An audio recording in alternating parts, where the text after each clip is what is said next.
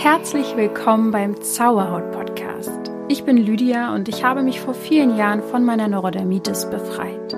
Nun möchte ich dir Schritt für Schritt zeigen, wie auch du die Botschaften deiner Haut verstehen kannst. Und denk daran, du darfst gesund sein.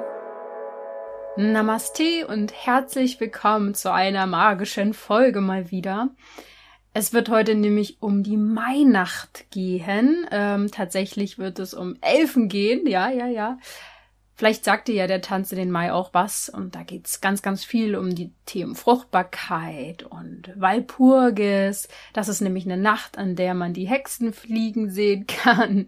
Und ja, diese Nacht war gestern, wenn du ähm, gerade die Folge relativ ähm, aktuell hörst, also vom 30.04. auf den 1.05 und hat verschiedene Bedeutungen und da will ich heute so ein bisschen drauf eingehen, auf deren Ursprung.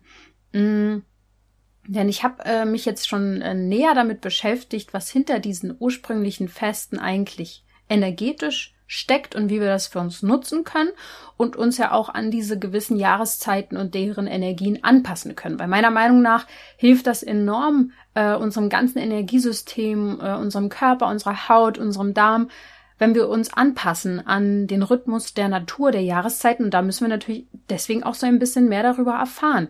Ja, also heute wird es viel um das Thema Freude, Ekstase äh, gehen und auch über das Thema, ähm, dass man über die eigenen Schatten springt.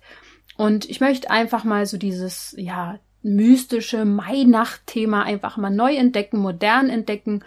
Und äh, hör auf jeden Fall bis zum Ende, denn es wird richtig, richtig spannend. Das heißt, du wirst heute von mir erfahren, was die Walpurgisnacht ist, äh, wie das Maifest damit zusammenhängt. Ich werde dir die Ursprünge in äh, der Beltane erklären und was Hexen und Elfen damit zu tun oder nicht zu tun haben. Warum es in meinen Augen ein Kompliment ist, wenn man sich selbst als Hexe bezeichnet und wie du eben die Energien dieser ganz besonderen Beltane äh, der Tage sozusagen jetzt nutzen kannst für dich und deine Gesundheit. Ich weiß nicht, wann ich das erste Mal mit Walpurgis in äh, Kontakt gekommen bin, aber auf jeden Fall hat Bibi Blocksberg was damit zu tun. Ganz eindeutig. Ich war ja großer Bibi Blocksberg-Fan und bin es eigentlich bis heute. Ähm, bin damit groß geworden, wirklich jeden Tag rauf und runter gehört. Und natürlich ging es da viel um Hexen und auch um die Walpurgisnacht. Und es gab auch Hexen, die irgendwie so in die Richtung auch, glaube ich, hießen. Und von daher gab es da auch den Blocksberg und den ich weiß nicht, irgendeinen Berg, wo die sich dann auf jeden Fall auch getroffen haben und gefeiert haben. Es war mal ganz, ganz cool und da war so meine erste Berührung damit.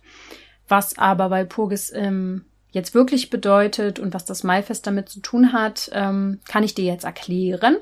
Es ist tatsächlich so, dass alles auf einer Sage rund um die Hexen auch spielt. Ähm, die Sage im Harz tatsächlich. Dort spielt sich das Ganze ab. Ich war auch schon mehrfach im Harz und ich habe mich auch mit dem Thema Hexenverfolgung witzigerweise oder mit dem Thema Hexen schon mehrfach äh, auch früher beschäftigt. Ich weiß noch, mein MSA-Vortrag, wenn es sowas überhaupt gibt, ja doch, da gab es irgendwie sowas. Auch so eine mündliche Prüfung, da habe ich über die Hexenverfolgung ähm, gesprochen. Und ähm, ich habe äh, das, glaube ich, auch schon mal erzählt, dass ich, äh, als ich noch als Maskenbildnerin gearbeitet habe, mal für eine Doku mitgewirkt habe, wo es auch um die Hexenverfolgung ging. Da waren wir dann auch an mehreren Plätzen und Orten, die damit zu tun haben. Und irgendwie, ja, ist das Thema schon immer ganz spannend für mich. Ja, von klein auf, über Bibi Blocksberg bis hin zu Vorträgen und ähm, Dokumentationen. Und jetzt äh, spreche ich hier auch wieder darüber. Also ja, jeder, der im Harz auch schon mal war, und da gibt's ja dann auch diese Hexen, ähm, ja, äh, Plätze, sage ich jetzt mal und so weiter, der wird es auch schon vielleicht ein bisschen ähm, gespürt haben, dass da echt eine ganz interessante Energie vorherrscht, aber natürlich auch sehr, sehr vieles dort touristisch einfach genutzt wird und zum Verkauf. Aber was da wirklich hintersteckt, also zur, äh, zur Walpurgisnacht äh, fliegen die Hexen, das sagt man, auf den höchsten Berg im Harz, nämlich den Brocken, um dort mit dem Teufel zu feiern und den Winter auszutreiben. So heißt es. Das macht man mit Fackeln und Feuer, man vertreibt dann die bösen Geister oder zieht sie meinetwegen auch an. Da scheiden sich sozusagen die Geister, dazu erkläre ich aber später auch nochmal mehr. Und deswegen feiern Menschen äh, die Walpurgisnacht auch mit Knallen und Feuer, um sich ja vor den entfesselten bösen Geistern zu schützen. So denken halt viele. Aber aus diesen alten Traditionen entstammt tatsächlich auch der Tanz in den Mai. Also du kennst vielleicht die Maibäume und äh, das Maifeuer und eben Menschen, die drumherum tanzen. Das wird aber eher so im süddeutschen Raum gefeiert. Das war bei uns hier in Berlin nie Thema. Also habe ich nie mitbekommen groß. Ähm, die Hexennacht oder die Freinacht quasi. Ursprünge sind sozusagen die Hexennacht, die reicht tatsächlich bis in das 17. Jahrhundert zurück und geht auf das sogenannte Beltane zurück, äh, was eigentlich erst am ersten Vollmond im Stier gefeiert wird. Walpurgis ist tatsächlich aus Goethes Tragödie Faust sogar schon bekannt und die Walpurgisnacht wird wirklich in vielen Ländern gefeiert, auf verschiedenen Arten. Meteorologisch ist es auch ein wichtiger Tag, also der erste fünfte äh, ist nämlich Beginn der Sommerzeit. Und wurde damals halt so ein bisschen als Fruchtbarkeitsfest gefeiert. Ähm, mit Freudenfeuern wird es hier und da auch gefeiert, weil man halt ja davon ausgegangen ist, dass der Schleier zur Anderswelt besonders dünn ist. Es gibt ja immer solche bestimmten Tage und Momente auch im Monat und verteilt aufs ganze Jahr, wo eben dieser energetische Schleier besonders dünn ist und deswegen kann man das besonders gut für sich nutzen, dazu aber dann später mehr. Und man glaubte halt auch schon sehr früh daran, an diese Kräfte der Anderswelt. Da habe ich ja auch schon verschiedenste Podcast-Folgen zu gemacht, zu den Geistern und den Ahnen, die man dann erreichen kann. Und man kann mit Räucherungen oder Opfergaben oder meinetwegen auch ekstatischen Tänzen oder was weiß ich, äh, da einfach äh, was feiern. Die Energie feiern, die Natur feiern. Es ist oft ein wildes Treiben bei, bei Festen, äh, wenn man es denn so nennen möchte. Früher gab es dann wirklich richtige Feste der Lust und Freude und richtige Maiorgien, ähm, weil sie eben Fest der Fruchtbarkeit ist, das Maifest. Das ähm, hatte erstmals wirklich überhaupt gar nichts mit den Hexen zu tun. Das kam ja erst später, dann durch die Christianisierung. Die verteufelten ja das Maifest auch und das Hexenfest sowieso. Äh, ja, weil man vermutete halt solche ausschweifenden Feste, ähm, das, daran kann nichts Gutes sein. Und das bekam dann einfach so ein Image damals. Deswegen begannen die Menschen dann eher dieses Fest anders zu feiern und haben dann Glocken geläutet oder Böller geschossen oder Peitschen knallen lassen, damit die Dämonen und Geister vertrieben werden konnten, die von den Hexen geweckt wurden. So war das dann durch die Christianisierung ja ein bisschen in die andere Richtung gelenkt worden. Auf jeden Fall. Ähm, Hexen hatten es nie leicht. Leider. Und in Tschechien feiert man die Walpurgisnacht tatsächlich ähm, auch als Hexenverbrennung. Jo. Sehr, sehr toll. Ähm, eine äh, schwarze ja, Zeit für Frauen, die etwas mehr konnten und spüren konnten. Und ähm, eigentlich tatsächlich, wenn wir mal von diesem ganzen äh, Schlechten jetzt weg uns lenken, wir wollen da nicht weiter Energie reingeben, richtet sich das Fest nach dem Jahreskreis. Und die Jahreskreisfeste, darüber habe ich jetzt auch schon mehrfach gesprochen, weil es einfach so ein schöner, so eine tolle äh, Möglichkeit ist, sich mit der Natur auf völlig natürlicher Weise zu verbinden. Denn es gibt einfach diese Jahreskreisfeste, die ganz besondere Energien für dich bereithalten. Da kannst du gerne auch nochmal in die Podcast-Folge über Ostara äh, reinhören. Ein Jahreskreisfest nämlich auch für mehr Balance und Lebensenergie. Und letztendlich geht es jetzt beim Maifest ja um die Hexen. Und die hatten immer sehr, sehr viel Kräuterwissen. Das waren einfach Frauen mit heilerischen Kräften. Und ähm, ich weiß nicht, ob du das äh, weißt, dass Walpurgis ja auch ein althochdeutscher weiblicher Vorname ist tatsächlich. Wird ja so nun wirklich sehr selten verwendet, wenn überhaupt. Er setzt sich eben zusammen aus Waltan, also das heißt so ein bisschen herrschen, verwalten, sag ich jetzt mal, und Burg äh, was letztendlich auch für die Burg steht. Ähm, der Name leitet sich quasi vom, ja, vom Walpurga ab und kommt ähm, auch irgendwie äh, letztendlich aus England, aber das ist jetzt auch nicht so wichtig. Auf jeden Fall wurde das Ganze heilig gesprochen. Auch der Name eine Zeit lang galt als heilig, aber ja, so verändern sich die Dinge eben. Ich habe es ja eben schon angedeutet, Hexen haben es einfach schwierig. Auch heute noch äh, steht das ganze Image drumherum so ein bisschen in, ja, entweder wird's belächelt oder man hat Angst davor oder was weiß ich. Es benutzen ja auch viele als Schimpfwort, wenn man jemanden hinterhältig findet oder so, dann ist es eine blöde Hexe. Keine Ahnung, also ich sag das jetzt nicht, aber es gibt ja anscheinend Menschen, die sowas tun. Und ich glaube, viele verbinden Hexen auch mit Dämonen oder sowas, dass die da ihre Spielchen betreiben. Und ganz ehrlich, es gibt sicher auch schlechte Menschen äh, in diesem Bereich, die sich da irgendwie ihrer äh, Fähigkeiten bedienen. Und das gibt's einfach in jedem Bereich. Das ist einfach so. Aber ich habe viele kennengelernt, die ähm, sich einfach auf energetischer Weise sehr mit der Natur verbunden gefühlt haben, mit den Elementen, mit Kräuterwissen um die Ecke kommen. Und das sind dann meistens eben äh, Menschen, die sich vielleicht so auch nicht mal als Hexe bezeichnen würden. Aber letztendlich ist die Definition sehr, sehr ähnlich. Ich habe ja auch mal mit einer Hexe gesprochen im Podcast. Da kannst du gerne auch noch mal reinhören. Ich verlinke dir die Podcast-Folge in den Show Notes. Ähm, denn tatsächlich, ja, empfinde ich das Thema als sehr, sehr spannend und hat sehr viele, ja, einfach Parallelen zu dem ganzen energetischen Thema. Äh, wenn man äh, sich spirituell interessiert, erkennt man einfach, oh, dass auch Hexen das letztendlich tun. Äh, auch früher wahrscheinlich und sich mit den feinstofflichen Kräften einfach besonders gut auskennen. Und da hatte man oder hatten Menschen natürlich früher und so wie heute auch schon Angst und Zweifel mit oder haben es eben komplett von sich abgelehnt und abgeschmettert, was letztendlich immer mit Angst zu tun hat. Und ähm, ja, ich finde Hexen super. Äh, ich würde das auch als Kompliment ne nehmen, wenn mich, man mich so nennt, dann hat man das wirklich kapiert. Witzig ist auch, es gibt doch so ein Spiel, mh, hm, Werwölfe, kennst du vielleicht? Habe ich jetzt auch schon ein paar Mal gespielt, weil in meinem Freundeskreis, die lieben das irgendwie alles. Ich mag das ja irgendwie nicht so. Äh, ich mag generell so Spiele nicht, wo ich irgendwie äh, vielleicht so in dem Sinne was vorlügen muss oder irgendwas spielen muss, was gar nicht der Tatsache äh, entspricht. Aber naja, dann macht man so manchmal mit und ich bin eigentlich fast immer die Hexe. Äh, man zieht ja da quasi seine Rolle am Anfang und ja, es ist irgendwie schon so ein Running Gag, dass ich das eigentlich immer ziehe ja, passt halt, ne? Man zieht das an, was man rausgibt. ähm, letztendlich hängt das einfach sehr, sehr viel mit den heilerischen Fähigkeiten auch zusammen, dass man ein, im Einklang mit der Natur ist und sich das Wissen über die Natur auch gerne aneignet und eben mit feinstofflichen Heil- und Zauberkräften arbeitet. Äh, Zauberkräfte, damit meint es manchmal auch ähm, sowas wie ähm, Sprüche, äh, nennen es einfach Affirmationen. Also von daher, die, die Begriffe sind einfach sehr, sehr äh, unterschiedlich, aber die Herangehensweise ist sehr ähnlich zu spirituellen Praktiken. Und vor allem die modernen Hexen, die räumen da echt mit alten Mythen auf. Und ähm, seit Mitte der 20, des 20. Jahrhunderts gibt's so eine Art Wicca-Bewegung, so heißt das, oder Neuheidentum oder äh, Neupaganismus. Und das ist einfach so eine Vorstellung, dass Hexen Heilkundige sind, spirituelle Frauen sind, ähm, die sich um Gutes bemühen und dabei auch ihre besonderen Fähigkeiten entwickeln. Und genau dazu habe ich eben schon mal ein Interview geführt mit einer modernen Hexe. Da kannst du gerne reinhören. Schau da in die Show Notes.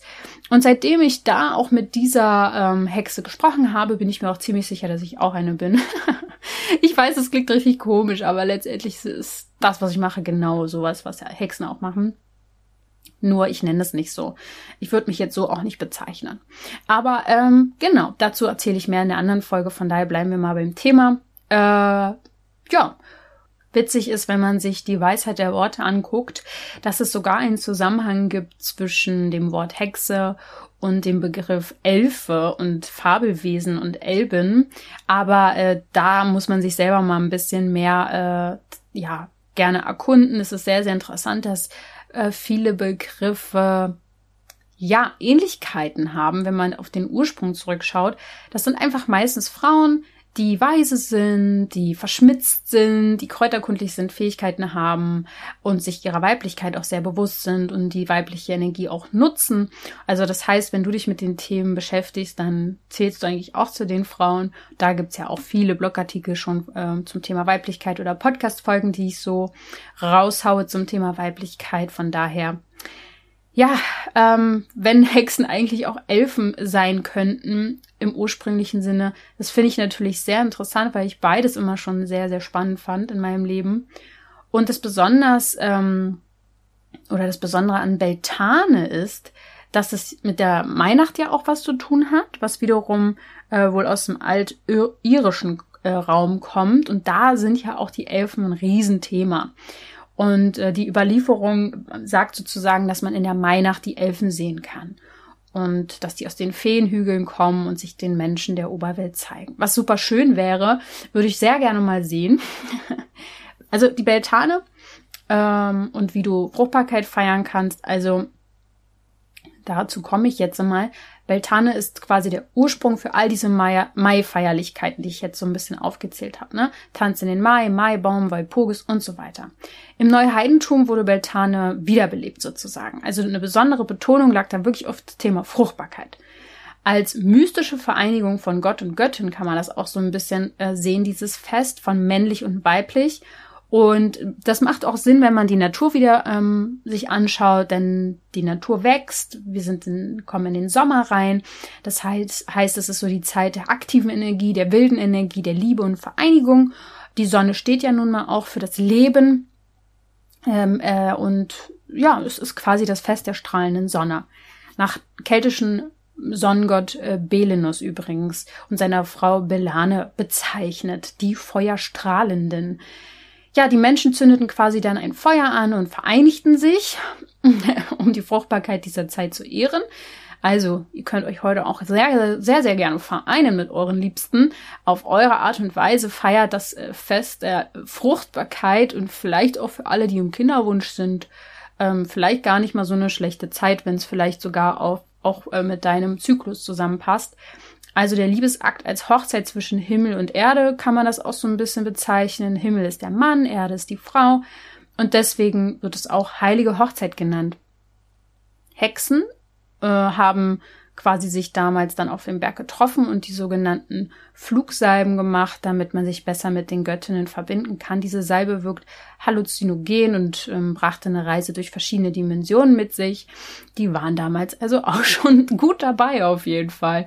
Deswegen vielleicht auch Hexen fliegen auf Besen und so weiter, wer weiß.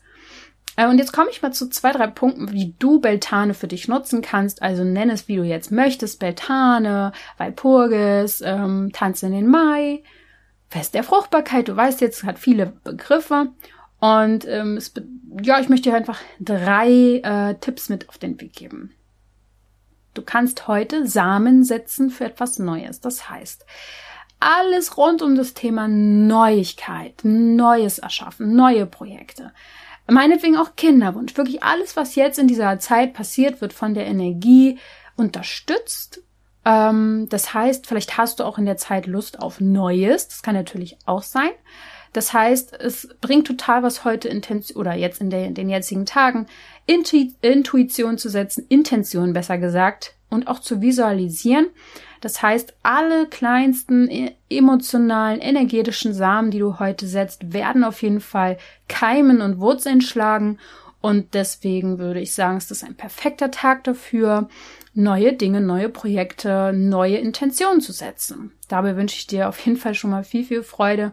Nimm dir da gerne einfach mal eine halbe Stunde. Manche schreiben das auf, manche ähm, schreiben das auf Zetteln und verbrennen die dann.